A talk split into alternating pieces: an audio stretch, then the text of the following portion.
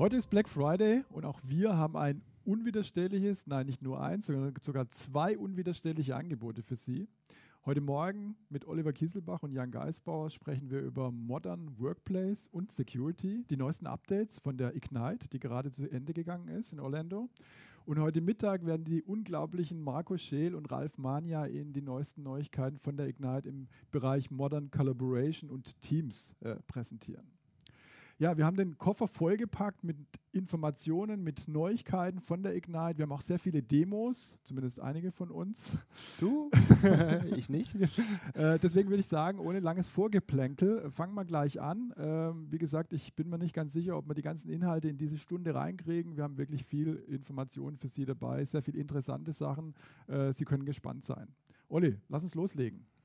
Ja, dann ähm, würde ich sagen, steigen wir gleich mit dem großen Thema im Modern Workplace ein. Der Modern Workplace hat ein großes Announcement erfahren. Mhm. Brad Anderson in der Keynote auch besprochen. Sozusagen die äh, Microsoft Endpoint Manager wurde eingeführt. Abgekürzt jetzt MEM, sieht man auch ganz viele Hashtags auf Twitter und so. Ähm, Microsoft Endpoint Manager ist das neue Produkt, wobei es gar nicht so ein ganz neues Produkt ist.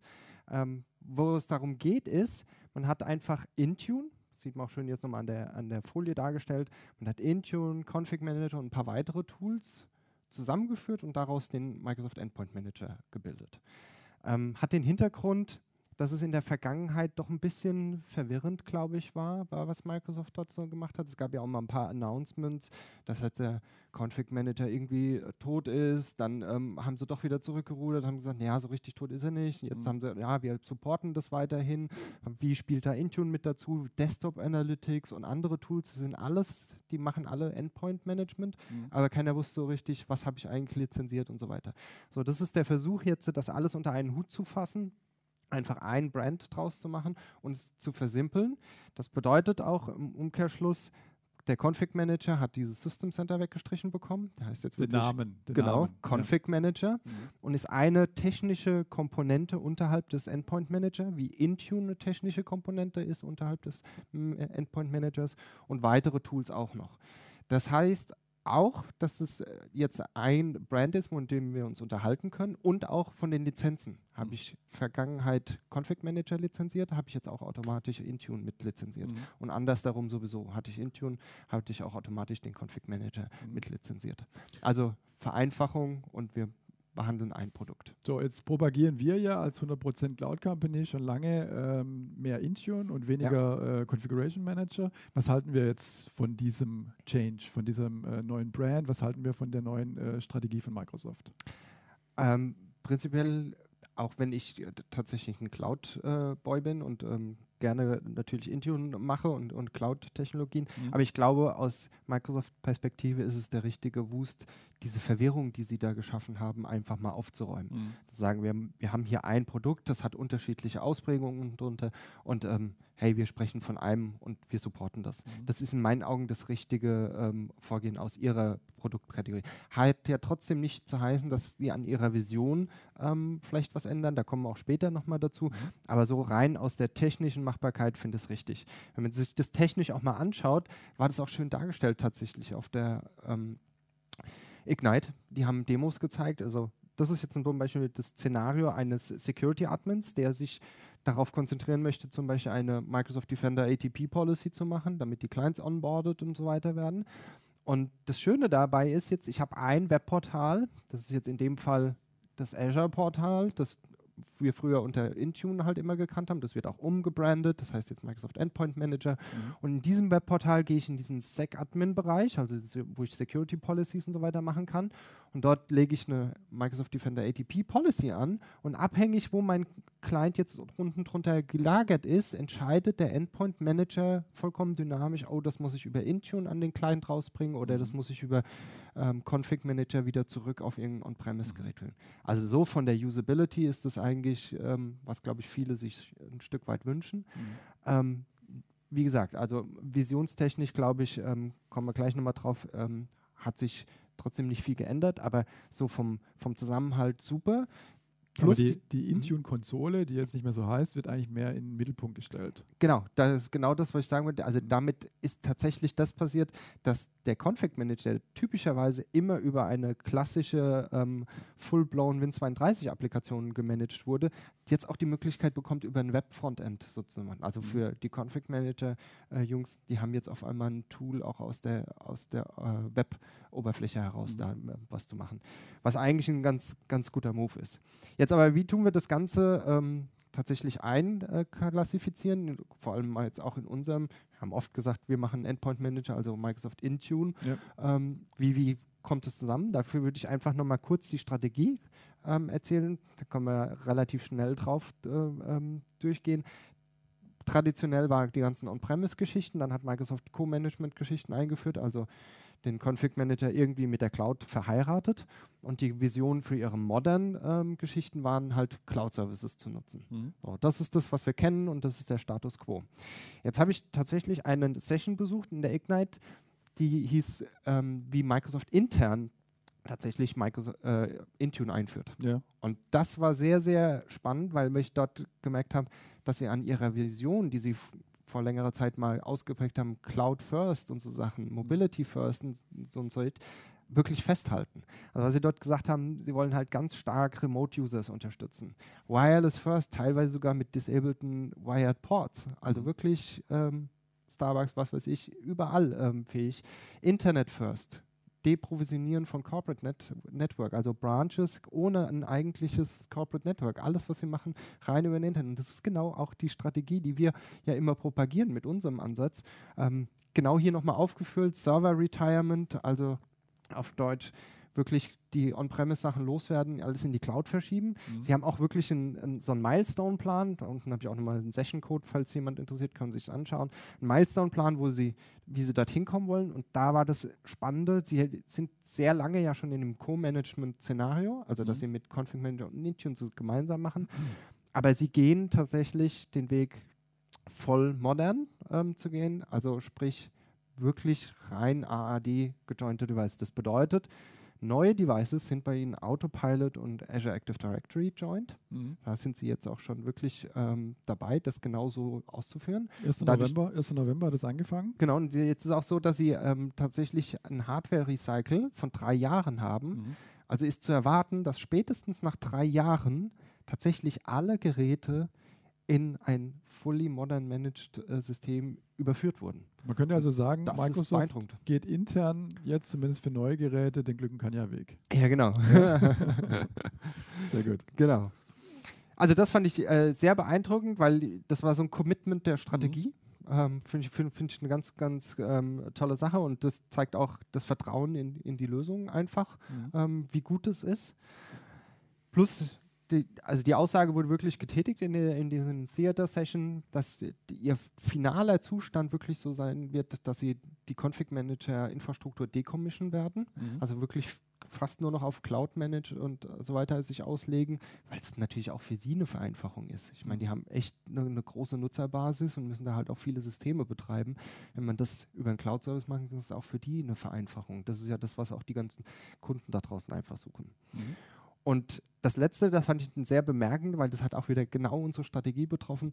Ähm, als sie den, die Entscheidung getroffen haben, sie machen das, haben sie auch angefangen, wie, wie transferieren wir unsere Gruppenrichtlinien, was mhm. auch so ein typisches Ding ist in allen unseren Projekten.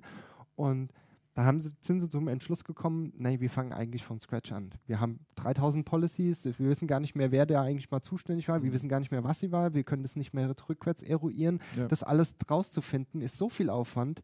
Wir fangen lieber von Scratch an mhm. und machen uns Gedanken, was richtig ist und los. Das ist genau das, was wir auch in jedem unserer ja. Projekte leben. Das fand ich so, ein, so einen ganz tollen ähm, Beweis, dass wir eigentlich richtig gut liegen sind, ja. mit, mit unserer ähm, Strategie. Mhm.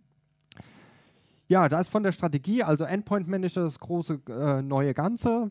Cloud First ist immer noch ähm, tatsächlich aktuell. Mhm. Und was man dann durchgehend entdeckt hat auf der ähm, Ignite Analytics. Also ich habe ja im Azure-Bereich auch Ankündigungen gehabt. Ich habe es jetzt hier bei uns im Security-Bereich. Überall waren Analytics-Sachen und sogenannte mhm. Scores, die sie einführen und Sachen, um einfach die Systeme, die sie jetzt ja viel Daten auch schon einsammeln, ähm, auch vielleicht sogar verbinden zu lassen im Backend und mhm. darauf Analysen zu fahren, was denn da ein Mehrwert sein könnte. Mhm. Weil das ist da, wo die, glaube ich, Power auch für die zukünftigen Jahre drin steckt. Mhm. Wenn du so eine Datenbasis hast mit, wie funktionieren meine Geräte, wie ist mein Sicherheitszustand und Sachen, wenn ich mir dort mit analytischen äh, Funktionen richtig gut ähm, ja, Voraussagen treffen kann oder, oder ähm, Empfehlungen ableiten kann, ist mhm. das ähm, wirklich super. Das konnten wir in der On-Premise-Welt nur ganz schwierig Was du sagst, generieren. Ist, Daten einsammeln ist das eine, ja, aber dann mit dem Wust an Daten auch wirklich was Cleveres anzufangen, Absolut. Ähm, das ist jetzt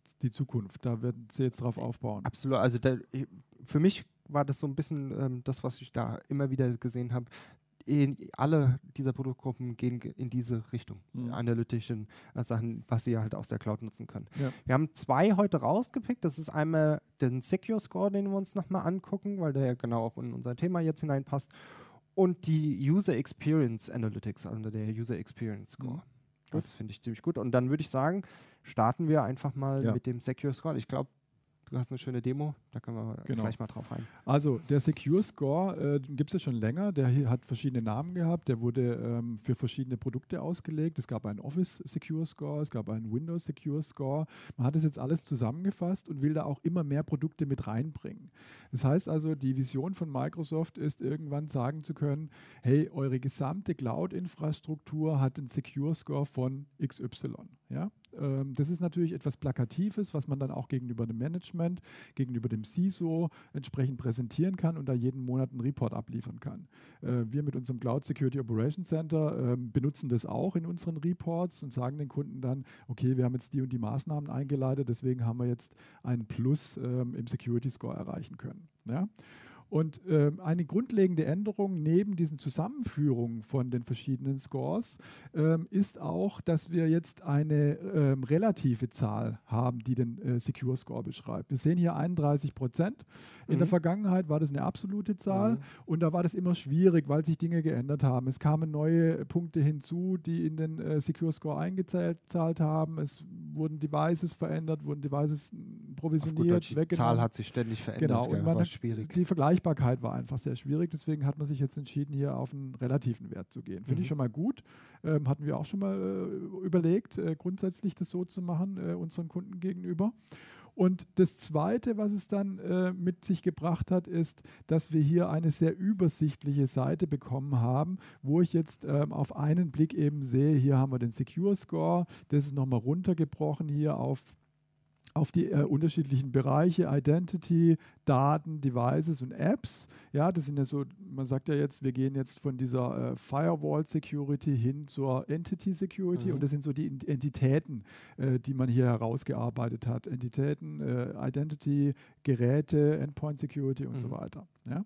In der Mitte habe ich dann hier die äh, Improvement Actions. Das sind also die Dinge, die Microsoft vorschlägt, die man als dringlichste Aktion jetzt tun sollte. Also was muss ich in meinem Tenant tun? Wie soll ich ihn konfigurieren, damit er in Zukunft sicherer wird? Ja, Microsoft spricht da von der Secure Posture, Security Posture. Die soll verbessert werden und da gibt es ständig was zu tun, weil natürlich neue Funktionalitäten hinzukommen. Äh, wir nehmen uns mal ein Beispiel hier raus. Das ist zum Beispiel hier Require MFA for äh, Azure AD Privileged Roles. Wenn ich da draufklicke, sehe ich erstmal in der Übersichtsseite, ähm, worum es hier geht. Ja, da wird da oben beschrieben, ähm, naja, mit MFA haben wir einfach eine Reduktion an Angriffsmöglichkeiten. Äh, ich habe einen zweiten Faktor, ist klar. Auf der rechten Seite wird mir genau gesagt, was ich tun muss, um MFA für meine User oder für die äh, Privileged Roles zu enablen. Aber ich habe auch hier einen Managed-Button. Wenn ich da drauf drücke, komme ich direkt an die Stelle in Conditional Access in Azure, ähm, wo ich das konfigurieren kann. Ja? Das heißt, es ist alles gleich ähm, zu meinen Händen getragen worden sozusagen. Ich habe das sehr einfach, das dann einzustellen. Natürlich wird es in dem einen oder anderen Unternehmen nicht sofort umzusetzen sein. Man muss es erstmal diskutieren und kann deswegen erstmal sagen, naja, äh, wir sagen, wir setzen das mal hier auf Plant, diese Aufgabe und ähm, schreiben da vielleicht noch irgendwelche Notizen dazu, mhm. sagen, ja, ähm, wir haben jetzt irgendwie ein Projekt dafür aufgesetzt, ähm, wir werden das jetzt angehen, aber eben nicht sofort. Dann setze ich das also auf Plant, äh, speichere das ab und kann dann als zweites, und das haben sie auch jetzt neu integriert, sagen, ähm, ich möchte gerne daraus ein Ticket machen, ja, weil so funktionieren dann normalerweise ja, genau. ähm, solche Aufgaben. Es, wird ja, es geht ja unter, wenn man es nicht irgendwo festhält. Und dann kann ich hier, äh, kann ich hier zum Beispiel sagen, ich möchte jetzt einen Blender-Task dafür anlegen. Ja, wenn ich mich in meinem IT-Admin-Team über Blender zum Beispiel organisiere, kann ich an der Stelle hier einen Blender auswählen und kann darin dann entsprechend einen ähm, Task anlegen. Wenn ich das dann gemacht habe, ähm, verändert sich mein Secure Score erstmal nicht, weil ähm, es hat sich ja noch nichts geändert. ich habe noch nichts konfiguriert. Aber ich kann mir anschauen, wie würde er sich denn verändern, wenn ich die geplanten Aktionen dann tatsächlich umgesetzt habe. Und dafür gibt es diesen äh, Projected Score. Wenn ich den anhake, dann sehe ich hier in der gestrichelten Linie, ähm, mein Secure Score würde insgesamt auf 46 Prozent hochgehen, wenn alle geplanten Maßnahmen umgesetzt würden.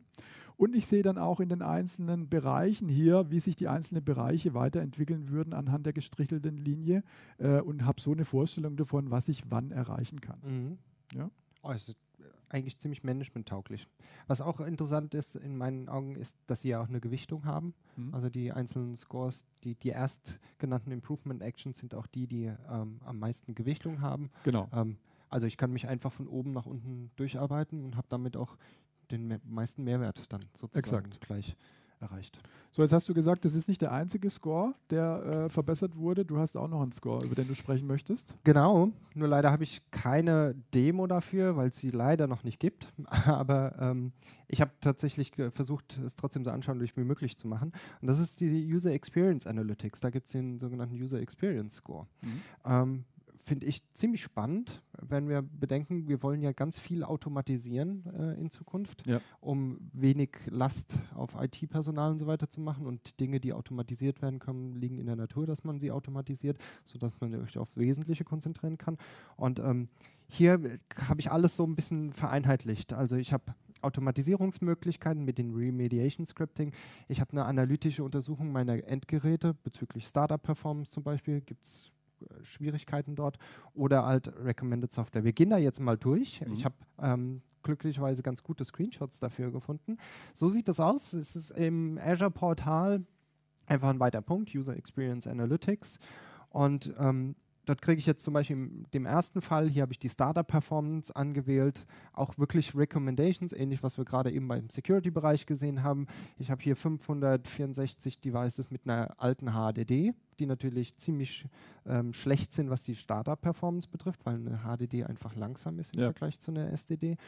Und das kann man auch belegen, also da sieht man die einzelnen ähm, Modelle und hier sieht man dann okay, das ist eine HDD und die hat auch wirklich eine ziemlich geringe Startup-Performance. Mhm. Das führt dann wiederum dazu, dass ich vielleicht zielgerichtet mein Hardware-Refresh machen kann. Mhm. Also es hilft mir sehr stark dabei, herauszufinden, wem sollte ich vielleicht früher ein neues Gerät geben, damit halt die User Experience, wie dieses Feature ja auch heißt, halt einfach steigt und die Leute zufrieden sind ja. mit ihrem Gerät. Also User Boot oder äh, Computer Bootzeiten sind für User extrem wichtig. Das können wir auch aus unseren Projekten Absolut. bestätigen. Ne? Ja, vor allem in, im Zeitalter von Handys und Tablets, die ich einfach nur Klick anmache und es ist sofort da. Ja dann will ich nicht irgendwie fünf Minuten auf meinen Rechner warten. Eigentlich erwarte ich so ein ähnliches Verhalten von dem Rechner auch. Brad Anderson hatte da auch eine coole Demo ja, mit ja, genau, mit seinen zehn Sekunden, ähm, was schon beeindruckend ist. Also er hat in zehn, in zehn, Sekunden hat er seinen Rechner gebootet und äh, einen Edge-Browser, glaube ich, aufgemacht ja. ne? und äh, war alles da. Ja, ist schon beeindruckend, wenn man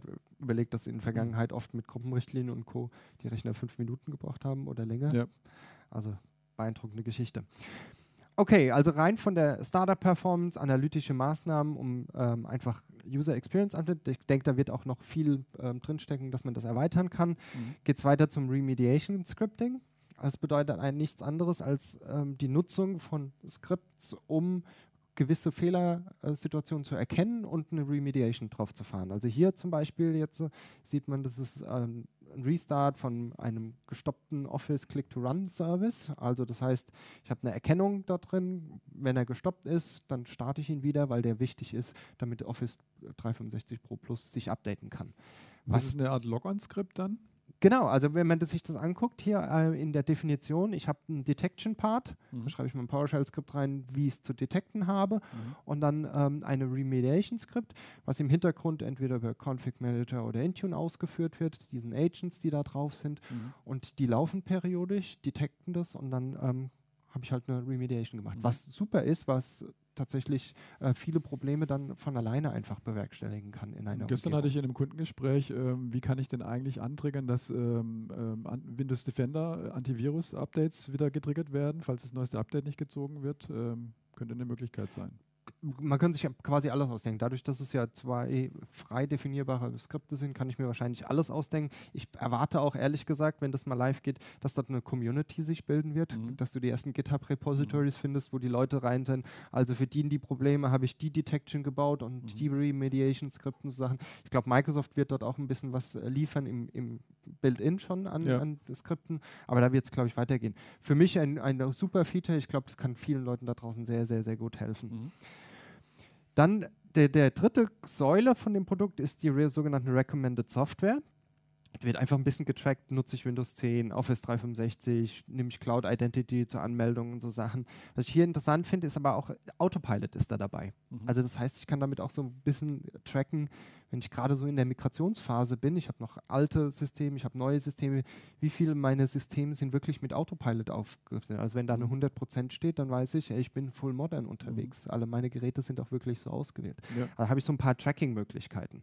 Ähm, Finde ich persönlich ähm, spannend, kann man, glaube ich, ähm, sehr gewinnbringend dafür äh, verwenden. Und ansonsten äh, auch wie beim Security Score alles mit Scores äh, ausgestattet, die so ein bisschen vergleichbar werden, indem man sie einfach gegen ähm, den Standard sozusagen, also was Microsoft sieht ja sehr, sehr viele Tenants irgendwann mal und sieht dann dort auch einen gemessen äh, Productivity oder User Experience Score und dann können sie da halt dir Vergleichswerte geben. Wie gut sind denn andere von der Hardware-Ausstattung mhm. und so weiter. Also so macht es, wie wir vorhin ja auch gesagt haben, eine Vergleichbarkeit einfach. Ja. Finde ich eine super Sache. Kommt vom Start weg für Intune-Integration oder für Config Manager. Sind wir wieder beim gleichen. Microsoft Endpoint Manager. Man versucht auch diese Tools dort mitunter einzugliedern. Also kann, egal wie die Maschine gemanagt ist, ähm, das mit hineinholen. Das sieht man hier in der, in der eigentlichen Config.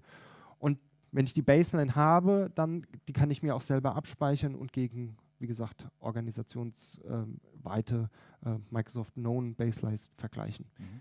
Für mich super. Microsoft hat selber gesagt, wie sie es intern getestet haben. Sie haben 10.000 Geräte ähm, dort mit hineingenommen.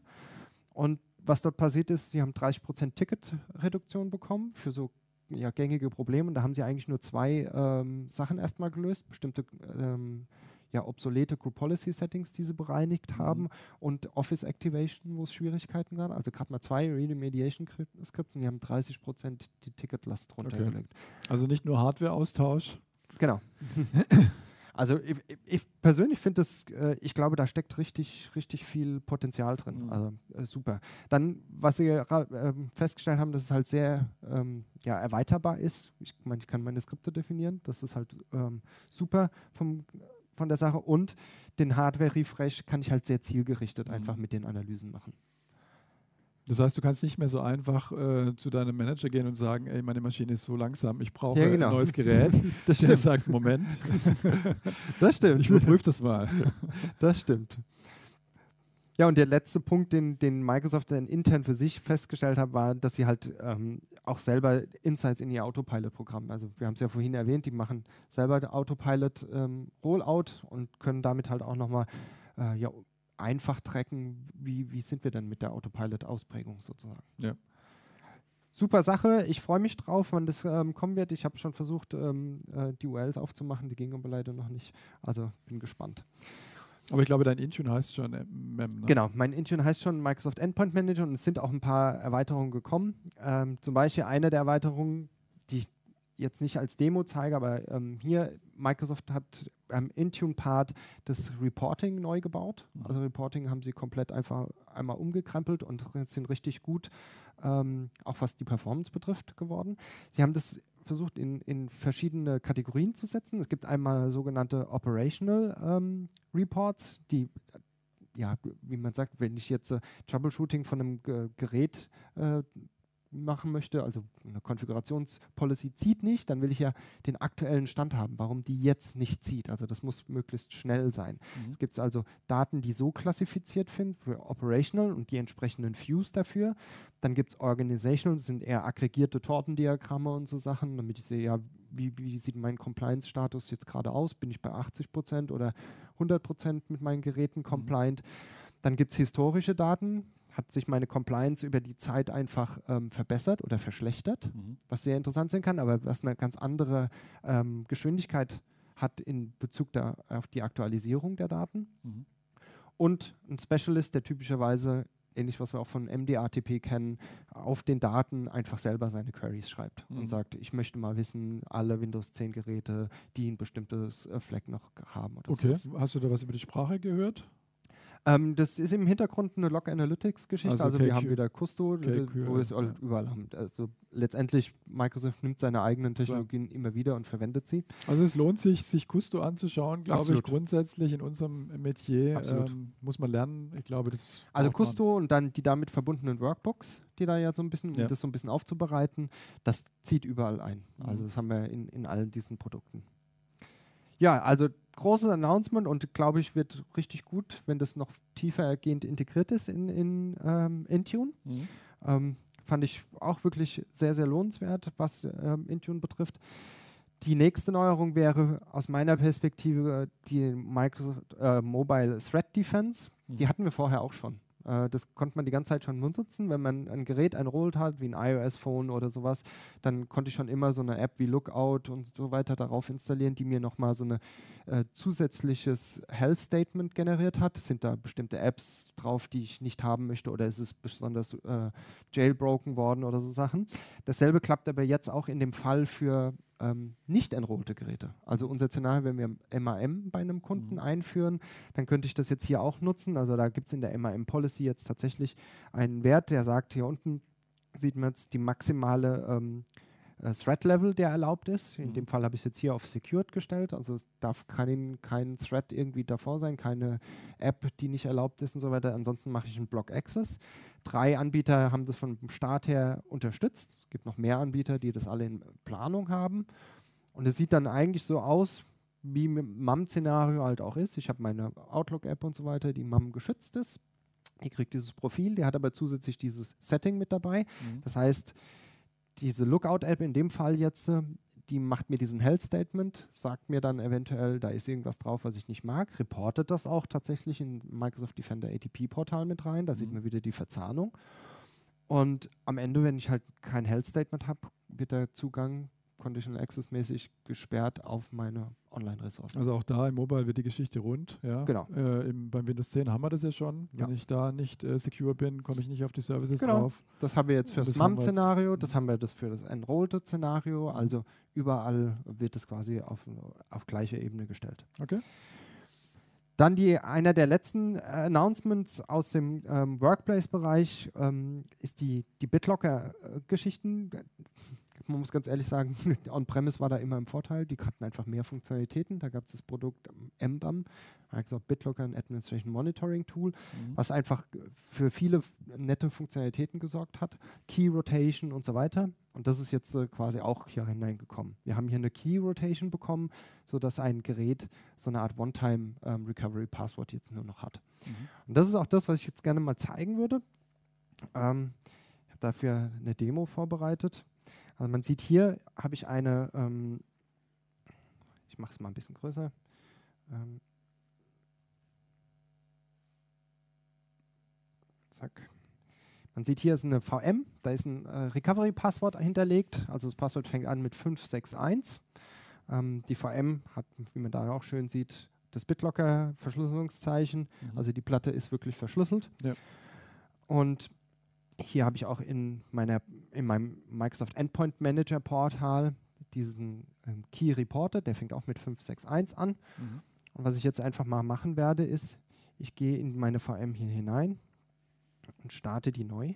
Ich habe in dieser VM auch die sogenannte PIN, ähm, TPM-PIN eingerichtet, sodass sie mich am Anfang fragt, ähm, dass ich bitte eine PIN eingebe, bevor er wirklich starten kann. Mhm. Und das gibt mir die Möglichkeit, dass wenn ich jetzt hier einfach Escape drücke, den Recovery Key eingeben kann. Mhm. Und damit habe ich genau das Szenario, dass ich diesen Key jetzt sozusagen einmal verwende und wenn ich dann mich wieder einlogge, muss der sozusagen ähm, zurückgesetzt worden sein. Mhm. Jetzt type ich einmal den Key hier hinein, drücke Enter, wie zu erwarten, habe ich die, die Platte angelockt mhm. und darf jetzt äh, ganz normal booten. Dann melde ich mich an, schaue mir einmal den Key an, jetzt muss er geändert sein. Mhm. Damit habe ich One-Time-Passwords generiert. Ähm, ein Feature, was tatsächlich immer wieder, wenn man so ähm, Vergleiche gerade aus der On-Premise-Welt macht, wie kann ich es mit Cloud machen, immer wieder gefordert war, mhm. aber halt einfach nicht lösbar war die ganze Zeit. Und ähm, jetzt haben wir eine einfache Möglichkeit, das darzustellen. So, jetzt zeigst du uns, ähm, wie der Key jetzt aussieht. Genau, das, wir haben uns gerade ja gemerkt gehabt, 561 hat er angefangen. Mhm. Das heißt, ähm, ich mache mir hier eine CMD auf. Ich habe den Command äh, einfach mal hier vorbereitet gespeichert. Sehr gut. Und wenn ich jetzt hier angucke, jetzt fängt das Passwort, ich glaube, ich muss nochmal einmal so machen. Das Passwort fängt jetzt mit 343 an. Mhm. Und wenn ich jetzt auch tatsächlich hier in meine Konsole gehe und einfach mal auf diesem Gerät schnell nochmal in die Overview gehe und dann wieder zurück in Recovery Passwort, fängt ihr auch mein Passwort mit 343 an. Okay. Das ist One-Time-Use direkt ähm, ja, ähm, ausgetauscht worden. Super Sache in meinen Augen. Sehr gut. So, wir kommen sofort zum nächsten Thema. Genau. Du, ähm, bist, du bist, begeistert. Ja, absolut. Äh, das ähm, ist, äh, da habe ich lange drauf gewartet, muss ich ehrlich äh, sagen. Mhm. Ähm, in Vergangenheit hieß das äh, Teil Doink, war ein schöner Name eigentlich. Doink. Doink. Äh, da steckt dahinter dran der, der Codename sozusagen Delivery Optimization in Network Cache. Mhm. Also es geht darum, Delivery Optimization ist die Peer-to-Peer-Technik von Microsoft, um Windows-Updates, Store-Updates und ähm, äh, Quality-Updates einfach peer-to-peer-mäßig zu verteilen. So eine Art Torrent. So eine Art Torrent, ja. Kann man genauso eigentlich äh, vergleichen. Und das Problem, was da immer ein bisschen bestanden hat, ist, wenn ich halt der Einzigste bin oder ich habe nur ganz wenige und die Leute haben nicht sehr viel diese G Geschichten jetzt oder sie sind halt auch außer Haus, dann bin ich auch wieder ähm, mit wenig Sourcen versehen, so dass ich von anderen Leuten mein Content ziehen könnte. Ähm, dann hätte ich mir schon immer gerne eine Box gewünscht, die da irgendwie fest steht und diesen Content halt zwischenspeichert. Also ein, ein, ein Satz vielleicht ganz kurz. Wir ziehen ja jetzt die Applikation Office aus der Cloud, wir installieren ja. sie aus der Cloud und wollen da nicht dass jeder, jedes, jedes Device im Unternehmen äh, sich das einzeln zieht, sondern wir wollen, dass sich verteilt auf die, genau. auf die Gerade wenn wir auch beim Initial-Rollout mal dran ja. denken, wir setzen zehn Maschinen auf, dann würden die zehn Maschinen ja alle ihr Office runterladen, genau. was ziemlich schwierig ist. Und was hat sich da jetzt verändert? Genau, und jetzt gibt es den sogenannten Microsoft Connected Cache. Ähm, sehr, sehr beeindruckend in meinen Augen, weil sie haben dort eine Entscheidung getroffen, dass sie gesagt haben, sie bauen das als einen Container, als ein Linux-Container. Mhm. Das finde ich schon mal sehr beeindruckend. Ja. Microsoft loves Linux. also Linux-Container gebaut, der potenziell eigentlich auf jedem Gerät laufbar ist. Offiziell ist es jetzt auf dem äh, Windows Server 2019 und Ubuntu Server. Aber wie gesagt, das ist ein, ein, ein Linux-Container, der ganz klein ist, der als transparenter äh, Proxy dient. Mhm. Das heißt, wenn ein Client einfach anfragt, fragt er, auch indirekt immer diesen Proxy und der geht stellvertretend hin und holt die Dateien und lässt sie dann dort auch. Mhm. Jetzt heißt es aber Managed in Azure, deswegen managed in Azure, weil er halt reportet einfach seinen Zustand, wie er Auslastung hat und so weiter an ein Azure-Portal, damit man so ein bisschen Management betrachten kann. Die Konfiguration bleibt eigentlich gleich. Wir haben Intune, Group Policy und so weiter. Mhm. Ähm, kommt nur das einzige neue Setting dazu, dass man dem Client mitgeben muss, wo ist denn so ein Cache-Server in meinem Netz? Also habe ich ein kleines bisschen Planung zu machen. Es wird auch eine DHCP-Option kommen, dass er der Client sich dynamisch erfragen kann. Je nachdem, in welchem Subnetz er ist. Was natürlich super ist. Ja. Was was aber immer noch ein bisschen Aufwand bedeutet, weil ich muss halt dieses, dieses Setting trotzdem pflegen. Mhm. Und es läuft in Parallelität mit ganz normalem DO-Traffic. Also wenn der Server aus irgendeinem Grund nicht erreichbar ist, weil jemand ihn runtergefahren hat oder er ist kaputt gegangen oder was auch immer, dann machen die Clients trotzdem weiterhin noch ihr DO, ganz normales Peer-to-Peer-Netzwerk. Mhm. Um zu demonstrieren, weil leider gibt es ja auch noch nicht ähm, in, in real, ähm, wie diese Konsole aussieht, habe ich ein paar Screenshots mitgebracht. Die tracken einfach, wie viel ähm, Content haben wir da drüber gefahren. Es gibt verschiedene Darstellungen, Tortendiagramme oder Auslastungsdiagramme. Das beste Diagramm in dem Sinne ist das letzte. Also da kann man relativ einfach erraten, wo der Patch Tuesday war. Der Patch Tuesday in dem Fall war natürlich da. Ja. Ja, weil da der Cache dann auf einmal richtig viel zu tun hat und ähm, viel, viel Daten ausliefern muss. Mhm. Also in meinen Augen super Sache, wenn man sich gerade vor allem mit äh, Cloud-Only-Geschichten ähm, ja, beschäftigt, dann ist das fast ein Muss, weil ähm, es gibt immer mal die, die ein oder andere äh, Niederlassung, die halt eine kleinere Bandbreite hat und dann ist sowas ähm, Gold wert. Wir haben sowas ähnliches mit unserem Branch Cache auch immer wieder gebaut, ja. dass wir vor wir haben, den, wir haben den Schmerz schon früh gespürt. Genau. Und jetzt genau. äh, hat den Microsoft gelöst, sozusagen genau. das Problem. Genau. Also happy. Äh, Finde ich eine ganz super Sache. Sehr gut. Ja, würde ich sagen, kommen wir zum Thema Security. Wir haben gerade schon ganz kurz reingeguckt mit dem Secure Score. Ähm, jetzt nochmal mehr Konzentration auf dieses Thema. Da gab es einige Updates aus vielen Bereichen. Ähm, wir fangen an mit dem Thema MDATP. Da gibt es eine Neuerung. Ähm, MDATP äh, schützt ja bisher die äh, Windows-Clients hauptsächlich. Wir haben gerade gesehen äh, über Lookout äh, teilweise auch Mobile-Clients. Mhm. Es gibt schon länger auch einen Client, einen MDATP-Client für Mac. Allerdings war das bisher nur die ähm, Antivirus-Komponente. Das heißt, er hat eine ganz normale Antiviren-Engine gehabt und hat hier mitgekriegt, wenn es da irgendwo ein Virus gab auf dem Mac. Mhm. Was jetzt dazu kommt und was jetzt in die äh, Public Preview gekommen ist, äh, auf der Ignite announced wurde, ist, dass jetzt auch eine EDR, also Endpoint Detection und Response Komponente, für den Mac mit in den Client, in den MDRTP Client hineinkommt. Ja? Ähm, das schauen wir uns mal an in der Demo, wie das aussieht. Ähm, wir haben da in einem MDRTP ähm, Tenant entsprechend ähm, einen äh, Mac äh, onboarded. Mhm. Ähm, man sieht es hier, Jans MacBook Air und wenn man da draufklickt, kann man sich jetzt hier die Alerts anschauen. Gibt es keine Alerts, aber man kann sich die Timeline anschauen, kriegt hier genau mit, was ist da passiert. Äh, derzeit haben sie drei Sachen ausgerollt. Ähm, das wird stetig erweitert. Man kriegt mit, wenn es File-Events gab, kann man sich anschauen, wann wurde da ein File generiert irgendwo ähm, auf meinem Mac, ähm, wann wurde ein Netzwerk-Event ähm, gestartet, also der gesamte Netzwerktraffic wird hier mitgeschrieben und äh, die Processes werden mitgeschrieben. Ja? Alles hochreportet in den Cloud, entsprechend gegen die, den äh, Security Graph geprüft und auf die Art und Weise kriegen wir mit, wenn es hier einen Thread gab. Ja? Gut, dann geht es weiter. Der Mac ist nicht der einzige, ähm, den Microsoft dann in Zukunft unterstützen wird. Du hast es schon gesagt, auch äh, Linux wird geliebt mittlerweile von äh, Microsoft in verschiedensten Bereichen. Und auch hier wird es so sein, dass der Linux-Client, das ist, ich glaube, fünf oder sechs Distributionen haben sie in der Planung. 2020 wird es dafür auch einen MDATP-Client geben. Ja? Macht ja auch vollkommen Sinn. Ich, ich habe gehört, dass ein ganz großer Workload auch ihre Azure-Instanzen ja mittlerweile auch auf Linux bei ja. Also Linux ist einfach etabliert und ja. ähm, ja, gängig. Aber auch bei unseren CISO-Kunden zum Beispiel ist es so, dass sie schon äh, stark nachfragen und sagen, wann mhm. können wir denn da Richtung Linux gehen, ähm, weil sie einfach auch im Unternehmen noch sehr viele On-Premise Linux-Rechner haben Klar. und die entsprechend schützen wollen und möglichst alles in einer Konsole natürlich. Ja, da wo die Windows-Clients geschützt werden, das soll eben auch äh, Linux geschützt werden und das wird eben kommen im neuen Jahr. Mhm. Ja? Genau. Nächstes Thema, wir springen. Wir haben, äh, wie gesagt, viel äh, Informationen, die müssen wir in kurze Zeit packen. Nächstes Thema ist, der MDATP hat eine neue Funktionalität bekommen. Etwas, worüber wir schon ganz viel oh, mit Kunden ja. diskutiert haben, weil durch unsere 100% Cloud-Projekte ist es so, dass wir sagen, wir wollen möglichst auf alle On-Premise-Komponenten verzichten und äh, wollen auch vor allem auf Netzwerkkomponenten verzichten.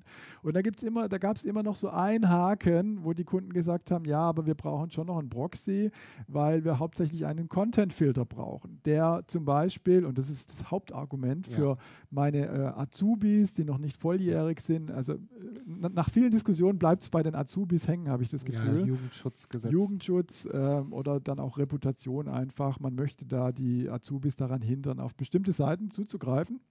Und das haben sie jetzt eingebaut in MDATP auf eine sehr clevere Art und Weise. Es wird auf dem Client gemacht, ja. Das heißt, es wird nicht der, der Netzwerktraffic aufgebrochen an einem Server, SSL-Offloading oder sonst irgendwas, sondern wir machen das an dem Client und kriegen an dem Client im Netzwerkstack mit, dass da eine bestimmte Seite angesurft wird äh, mit einem bestimmten Inhalt und unterbinden das an der Stelle. Das ist ja auch die einzigst richtige Art und Weise, weil wenn ich mit gerade hochmobil unterwegs bin und im Starbucks und was weiß ich, wenn ich mich dann immer irgendwie nochmal kompliziert routen muss mit interessanten Proxy-Konstrukten. Ja. Der Client, alles, was ich da machen kann, ist die beste, beste Variante. Also Auch aus Security-Perspektive. Besten ähm, Move.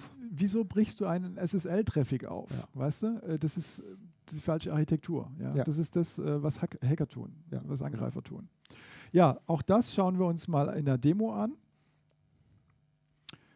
Dazu, ähm, da sind wir schon auf MDATP, genau. Ähm, das muss eingeschaltet werden. Derzeit äh, ist, glaube ich, in der Preview auch noch, in der Public Preview äh, Content Filtering. Ähm, Microsoft arbeitet an der Stelle mit einem ähm, Service Provider zusammen. Siren ist es mhm. äh, in dem Fall. Ähm, Microsoft will da aber noch weitere Partner mit dazu nehmen in Zukunft. Und diese Partner, die machen folgendes: die ähm, stellen diesen Content, diese Content-Bewertung zur Verfügung. Ja? Mhm, also den Feed quasi für die ganzen Kategorien genau. und so weiter. Das schauen wir uns jetzt mal an. Ähm, also als allererstes muss ich in den Settings von MDATP, ähm, in den Advanced Features, muss ich erstmal einschalten. Ähm, genau, hier Web Content Filtering, ja, das habe ich auf eingeschaltet. Das müsste bei Ihnen im Tenant auch schon da sein. Äh, dann ist die Grundfunktionalität da. Und dann kann ich hier ähm, unter dem Punkt Web Content Filtering an der Stelle ähm, eine neue Policy generieren. Und das machen wir mal ganz kurz. Ähm, ich sage also hier eine ähm, Webcast Test Policy, klicke auf Next und kann jetzt die Kategorien auswählen, die ich eben blockieren möchte. Und das ist das, wo jetzt der ähm, Service Provider Siren hier ins Spiel kommt.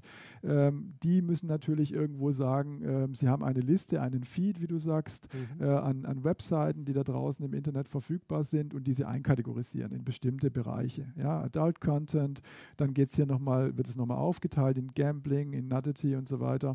Ähm, und da kann man sich genau aussuchen, welche Kategorien man da blocken möchte. Mhm. Ja?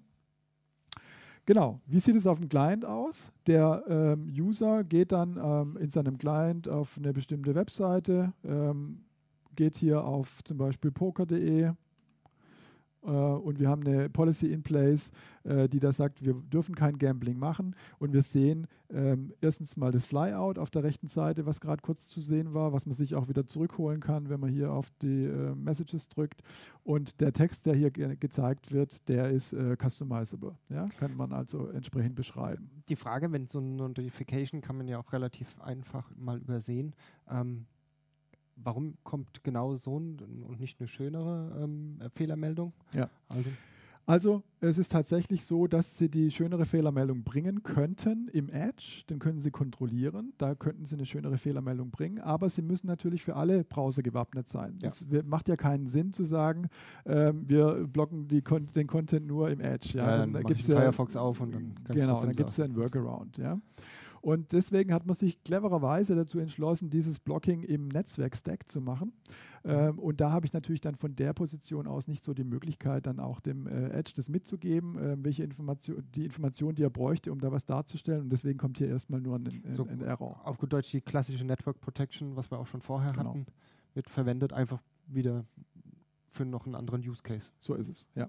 Man, man hat zwar äh, die Überlegung, äh, da äh, eventuell ein Plugin zu bauen für den Edge, der das dann äh, entsprechend mitbekommt. Ähm, also wir können da davon ausgehen, das wird sich noch ein bisschen verbessern. Mhm. Momentan wird es geblockt und dem User wird es mitgeteilt über dieses Flyout. Mhm. Ja?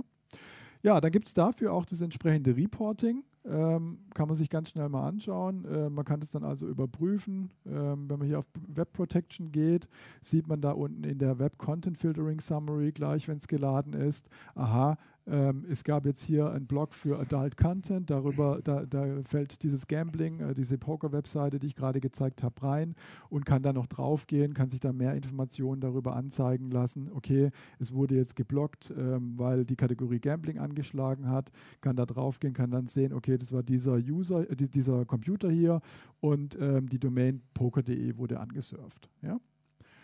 Genau. Dann gleich zum nächsten Thema. Ähm, MDRTP ist nicht das Einzige, was sich äh, entsprechend verändert hat ähm, oder wo es Neuerungen gab. Ähm, es gab auch Neuerungen im Bereich äh, MCAS, ähm, Microsoft Cloud App Security. Da gibt es jetzt die Möglichkeit, auch wiederum Zugriffe auf Webseiten zu blocken, aber aus einer anderen Perspektive fast heraus. das Gleiche dann. Ist fast das Gleiche, aber die Perspektive ist ein bisschen anders. Ich werde dir gleich zeigen, warum. Auch da schauen wir uns am besten eine Demo dazu an. Okay, du hast gewonnen mit deinen Demos. So, also mal grundsätzlich nochmal ein Wort zum MCAS. Äh, es geht ja hier hauptsächlich um Shadow IT. Das bedeutet, ich will ein Gefühl dafür bekommen, welche SaaS-Applikationen, welche Websites werden denn von meinen Usern ben benutzt. Ja? Und da hat Microsoft einen Cloud-App-Katalog zum einen, wo sie sehr, sehr viele äh, Applikationen, SaaS-Applikationen, SaaS-Dienste einkategorisiert haben. Ja, man sieht es hier auf ja, der linken Seite. Die Zahlen, dreieinhalbtausend. Marketing, genau, IT-Services und du siehst äh, exakt an diesen Zahlen, das ist eine ganz schöne Menge, die sie da einkategorisieren. Und dann hat man die Möglichkeit, und das ist jetzt das Interessante, und deswegen wird das äh, Produkt auch für uns immer interessanter, man hat sich jetzt in die Richtung bewegt, dass man als Client, als Informationsquelle für den MCAS die MS Sense Exe benutzt. Das die ist MS also Sense ist der MDATP-Client. Ganz genau. Das ist die Client-Komponente des MDATPs und die kriegt natürlich auf dem Client sowieso alles mit. Und die wird jetzt benutzt, um zu überprüfen, äh, welche äh, Webseiten, welche SaaS-Services werden von dem, MDAT, von dem äh, MCAS-Client oder von dem Client angesurft und dann wird es hochgemeldet entsprechend auch an MCAS. Ja? Man muss da eine Verbindung herstellen zwischen mhm. MCAS und MDATP und dann werden die Informationen da ausgetauscht. Das ist eine sehr große Stärke von von Microsoft, die sie gerade voll ausnutzen, dass die ganzen Tools immer stärker miteinander integriert werden mhm. und zusammenarbeiten und die Vorteile von sich äh, entsprechend ähm, äh, rausziehen. So, jetzt kann ich mir also hier anschauen, nicht nur, was ist der App-Katalog, sondern ich kann mir auch die Discovered Apps anschauen. Das sind also diese Applikationen in meinem Tenant, die meine User verwenden. Ja? Mhm. Und die werden dann entsprechend hier auch wiederum mit einem Score, hatten wir ja heute schon ja. öfters, äh, bewertet. 10 ist grün und ist gut. Ja, das, dem, dem vertraut man am meisten hier an der Stelle. Ich sehe, wie viel Traffic über diesen Score, über diesen äh, Dienst gegangen ist. Das ist ja meine Testumgebung, da ist es nicht so viel los, ja. Ähm, aber man sieht trotzdem, welcher Dienst wie genutzt wird. Und wir sehen, welche User da entsprechend auf den äh, Webseiten oder auf diesen SaaS-Diensten drauf waren. Ja. Wenn man uns jetzt hier zum Beispiel mal diesen MSN-Dienst anschaut, äh, kann ich hier auf die 5 draufklicken, klicken, das ist die Anzahl der User und dann sehe ich hier entsprechend, welche User da drauf waren und wie viel Traffic sie äh, entsprechend erzeugt haben mit mhm. diesem SaaS-Dienst. Ja? Man denkt jetzt zum Beispiel an Dropbox oder an ähm, Google Drive oder sowas. Auf die Art und Weise kann ich genau festlegen, welche SaaS-Dienste meine User verwenden dürfen und welche nicht. Weil ich kann jeden dieser Applikationen entsprechend auch taggen. Ja? Jetzt fällt es dir vielleicht schwer zu sagen, ja, ich kenne diese Applikation vielleicht gar nicht. Wenn es Dropbox ist, dann wird es jedem klar sein, aber nicht jede Applikation, die hier verwendet wird von meinen Usern, ähm, ist auch sofort klar, ist es jetzt was Gutes oder was ja, Böses. Ja, kann ja auch was sein, was du noch nie gehört hast. Ganz genau.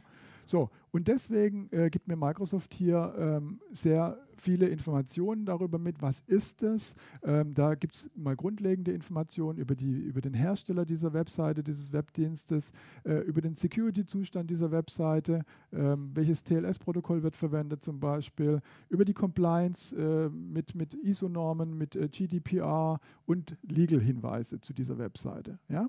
Und aufgrund dieser Hinweise wird dann im Endeffekt auch dieser Score gebaut, diese 10, die wir hier sehen. Und äh, da habe ich dann einen sehr guten Überblick. Ja?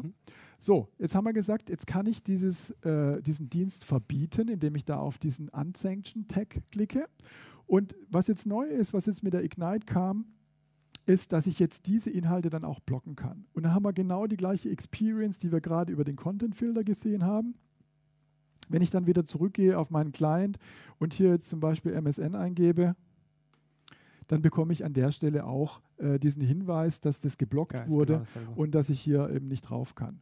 Was jetzt auch noch neu kommen wird, ist ein dritter Punkt. Ich kann es nicht nur erlauben und verbieten, ich kann es in Zukunft auch monitoren. Dann hätte ich hier bei diesem Flyout noch die Möglichkeit, auf Unblock zu klicken. Das heißt, der User kann die Vorgabe des Unternehmens nochmal überschreiben und kann trotzdem auf die Webseite draufgehen, wenn er möchte. Ja? So, und die dritte Sache, die ich gerne zeigen möchte, ähm, ist ein ganz neues Portal. Das ist also nicht nur eine Verbesserung von den Dingen, die wir schon haben, sondern man fasst jetzt Informationen von verschiedenen Security-Portalen zusammen. Es ist ja häufig der Vorwurf an Microsoft, dass es einfach zu viele Security-Portale mittlerweile gibt und dass man doch gerne am liebsten ein einziges Portal mhm. hätte, wo man alle Informationen gewinnt. Jetzt ist es aber auf der anderen Seite auch der Wunsch da, dass man sehr viel Detailtiefe haben möchte, dass man also mhm. möglichst tief in äh, Alerts reindicken will, möchte äh, Informationen darüber kriegen, möchte dann vielleicht auch eine Maschine isolieren im gegebenen Fall und so weiter. Und Microsoft führt da, fährt da jetzt so einen zweigleisigen Weg, würde ich sagen. Man versucht eben einmal die Informationen zusammenzufassen in so einem gemeinsamen Portal. Ganz konkret sind es die ähm, Alerts und Informationen aus MCAS, Microsoft Cloud App Security, aus MDATP, mhm. aus Office ATP und aus Azure ATP. All diese Informationen, all diese Alerts und die Hunting-Daten werden jetzt zusammengefasst in MTP, in dem Microsoft Threat Protection Portal. Da muss ich aber gleich was fragen. Bitte. Denn ähm, ich habe gedacht, Microsoft hat ja auch ein Cloud-Theme jetzt äh, ähm, ja. veröffentlicht, also Microsoft Azure Sentinel. Mhm. Ich habe gedacht, genau für so Sachen ist so eine Theme-Lösung, dass sie die Incidents zusammenfasst. Ja. Also wie passt denn dann Sentinel in das Bild hinein? Ja. Also Sentinel bringt nochmal eine ganz andere Komponente mit sich. Die ganzen Cloud-Portale, die heben ja die Daten äh, nur eine bestimmte Zeitspanne über auf. Mhm. Das bedeutet also, dass man zum Beispiel in MDATP haben wir die Gesamtdaten nur bis zu, äh, die, die Alert-Daten nur bis zu 180 Tagen mhm. verfügbar und die ganzen detaillierteren Daten, die äh, Hunting-Daten, teilweise sogar nur, 30, nur 30 Tage. Ja? Das heißt also, da bekommt Sentinel auf jeden Fall mal diesen Retention-Faktor. Ich kann Dinge weiter au länger aufheben, kann sie, kann sie länger zur Verfügung stellen. Mhm. Und dann wird natürlich Sentinel auch, ähm, was so ähm, äh, Suchmöglichkeiten, Advanced Hunting Queries, äh, äh, Jupyter Notebooks und so weiter angeht, also Modelle, mit denen ich diese Daten dann aufbereiten kann und darauf reagieren kann, ähm, ist dann natürlich nochmal sehr viel stärker als jetzt so ein Konsolidierungsportal, wie wir das hier haben mit MTP. Aber es kostet auch Geld, muss man auch dazu sagen. Kostet also natürlich Geld. Hier habe ich ein konsolidiertes etwas, wo ich dann einfach schön meine genau. vier Produkte unter einen habe. Sentinel ist ja dann auch nochmal extra zu bezahlen. So ist es. So, ich würde vorschlagen, wir schauen ja. uns das mal an.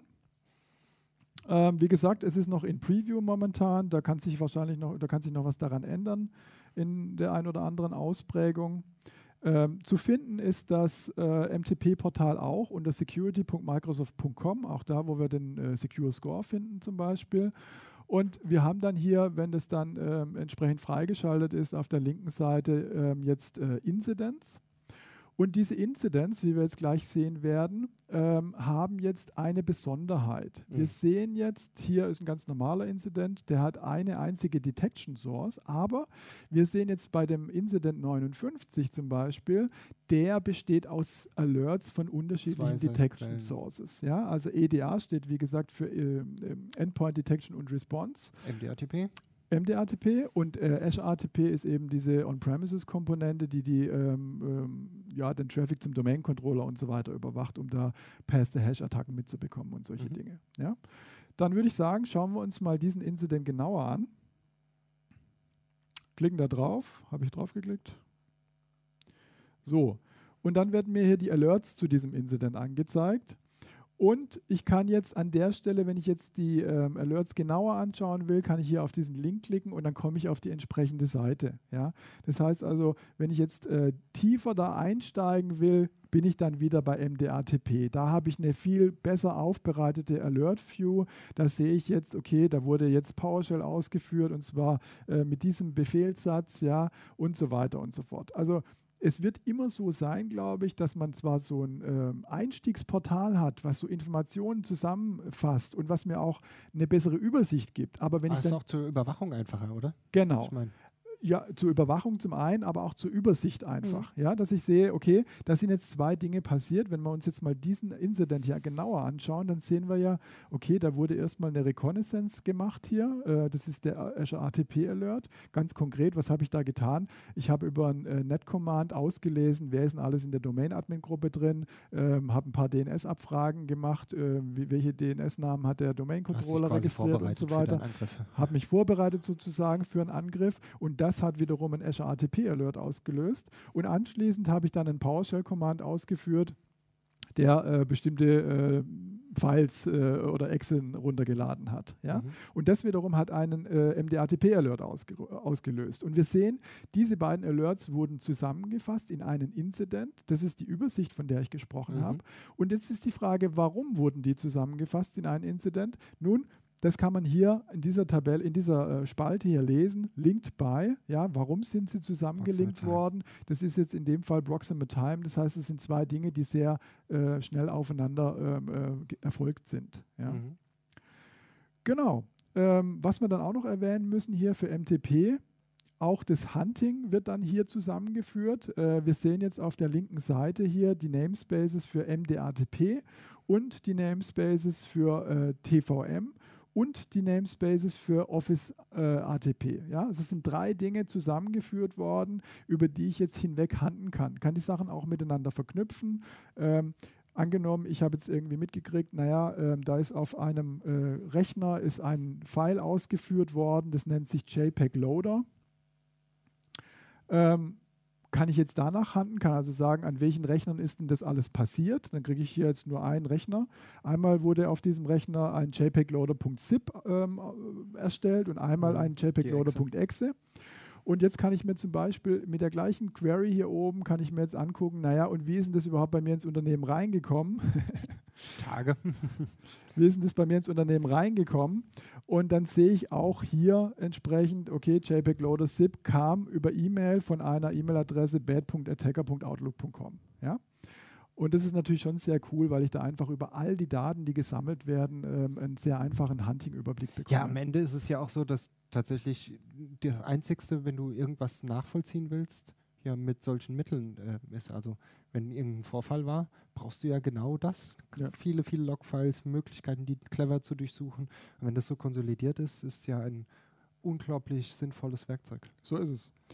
So, wir sind fast durch. Ein tolles Thema haben wir für den Schluss aufbewahrt. Olli ist auch davon sehr begeistert. Olli, bitte, die Bühne ist deine. Ja, ähm, also ich finde es halt eine ne super Erweiterung, ähm, weil eigentlich auf der Hand liegt. Microsoft hat angefangen, ganz viele Sachen durch Virtualisierungstechniken zu schützen.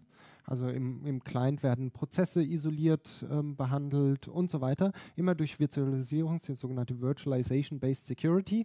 Ähm, Dinge gekapselt, sodass sie schwierig ähm, ja, angreifbar werden.